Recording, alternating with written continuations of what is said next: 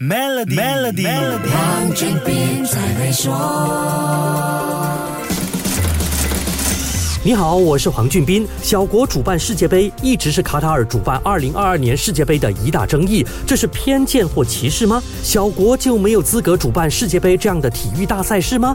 虽然我们常说钱能解决的问题就不是问题，可是世界杯还真的不一样。就像奥运会，主办国大小和国家的财力与人力是重要因素。我来跟你说一说为什么。卡塔尔常住人口是两百八十万人左右，但实际国民只有三十万人，其他他的都是来打工的外国人。世界杯期间来观赛的球迷和游客预计会多达一百五十万人。从礼待、交通、餐饮、娱乐、医疗到安防，都是巨大挑战。到访的游客人数是国家实际人口的几倍，这就是个大问题了。礼待、餐饮、交通、娱乐，甚至医疗都可以聘请外国人来解决人力的需求。安防就不是这么一回事了，总不能把所有的公民通通叫来当警察和军人吧？此外，由于国土面积小，还处于沙漠地带，比赛集中在首都多哈附近，来观看世界杯的游客当然会选择住在比赛地点附近啦。这又延伸出另外一个伤脑筋的问题了。不得不说，卡塔尔拿出了十足的诚意，十二年来砸大钱解决这种种问题。可是这届世界杯也因为前期投入成本高，成了有史以来球迷必须承受的最昂贵世界杯。单单门票的平均价格就比上一届世界杯高出百分之四十，